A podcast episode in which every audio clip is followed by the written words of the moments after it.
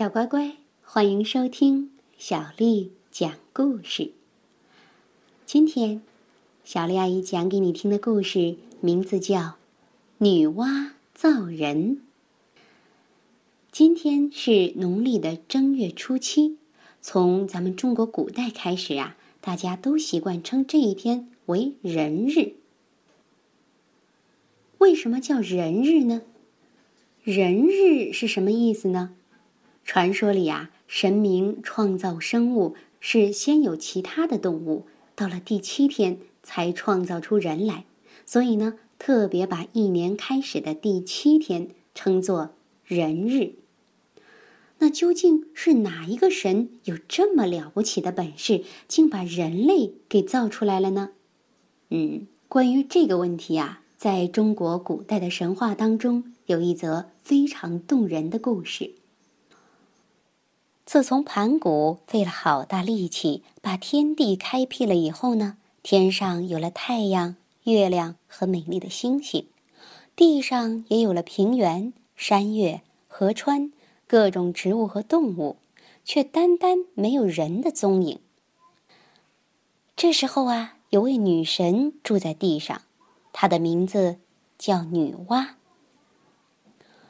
说起来呀。女娲的长相可真不寻常，她上半身是美丽的女孩子，下半身呢却长满了鳞片，像一条大蛇。女娲有很大的法力，可以凭空变出许多东西。可是啊，女娲每天行走在大地上，仍然觉得怪无聊、怪寂寞的。女娲一面打哈欠，一面自言自语：“哎呀，真无聊！这个世界上究竟少了什么东西，才让我觉得日子这么单调无趣呢？”女娲来到河边，正要俯身喝水，却从平静的好像镜子一样的水面看到了自己倒映的脸。女娲眨眨眼，水面上的脸也眨眨眼。女娲笑起来，水面上的脸也笑起来。这张脸是多么可爱呀！女娲不断的注视着水面，忽然她叫道：“对了，地面上缺少的就是这个。我应该制造出很多很多这样的东西，使世界变得更可爱。”更热闹。女娲立刻开始动手做。她顺手拾起地上的泥块，加了一点水，又捏又揉，慢慢的，泥团中出现了一张可爱的、有眼睛、鼻子、嘴巴和耳朵的脸。女娲高兴极了，工作的更起劲儿了。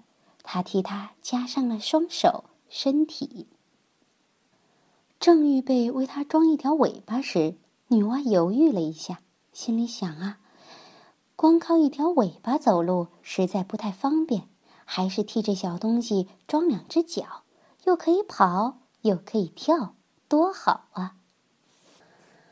女娲终于把小东西做好了，她向它轻轻的吹一口气，说也奇怪。那泥做的小东西呀，竟活起来了。小东西在地上挥舞手脚，又跳又笑，并且用模糊的声音向女娲叫道：“妈妈。”女娲很高兴，心里想：“就把这可爱的小东西叫做人吧。”低下头，女娲轻声的对小东西说：“你的名字是？”人，我的名字是人。小东西大声的学会了叫自己的名字，蹦蹦跳跳的跑到开满花朵的原野上去了。啊，人是多么可爱的一种生物啊！光做一个是不够的，我得赶紧做出更多、更多，使得这个世界到处都是人。女娲说。一个个的泥人从女娲的手中活过来，女娲做了十个、一百个、一千个，他们都快乐的跑开了。女娲工作的腰酸背痛，可是人的数目还是不够多，怎么办呢？女娲把高山当做枕头，休息了一会儿。她看见蓝天上白云飘过，突然有了新的主意。女娲一伸手，就把天边的白云扯了下来，变成手上一根长长的藤蔓。女娲挥舞手中的藤蔓，抽打河边的泥水，千万点的泥水在空中飞溅起来，在阳光的照射下，闪闪发亮。女娲喊道：“变！”奇怪的是，千万颗明亮的泥水落到地上，就变成了千万个人。女娲用这个新方法造人呐，真是比刚才要方便省力多了。这样，地面上到处都有了人类的踪影，女娲再也不觉得寂寞了。女娲常常和人在一起，教导人们做出乐器。学会唱歌，并且啊，教男人和女人结婚生小孩儿，这样人类就可以永远快乐的生活在这个世界上了。可是，这样快乐的日子并没有过多久，世界上却发生了很大的灾祸。有一天，天边一声“轰”的爆响。碧青的天空突然现出了许多裂痕，露出了一个大洞。天破了，破了的天空又是闪电又是打雷，从破洞里大雨直浇下来，变成了地上的洪水。这时候，地面也震动着，人们居住的地面渐渐往下陷，陷进四处奔流的洪水里。人们害怕极了。有的爬到高树上，有的拼命往高山上跑。这究竟是怎么一回事呢？原来呀，这是水神共工和火神祝融因为一件小事儿吵起架来了。他们越吵越凶，最后啊，大打出手。共工打败了，没地方出气呀，向西方奔去，一头撞在了不周山上。这座不周山本来非常非常的高，是支持天空的四大支柱之一。糟糕的是，经过共工的这一撞啊，不周山竟被他撞断了。也因为不周山天柱的折断，天破了一个大洞，地面向东南方向陷落下去，洪水也泛滥成灾。失去了地面上的住家，人们可怜极了。虽然爬到树上，跑到山上，可是树上盘飞着凶猛的老鹰，山上也有吃人的老虎，那越长越高的大水更是随时要把它们给卷走。亲爱的女娲呀，快来救救我们呐！人们叫着。女娲看到她亲手造出来的人类遭遇到这样的危险。心里非常着急，要把破了洞、不断漏水下来的天空补起来并不容易。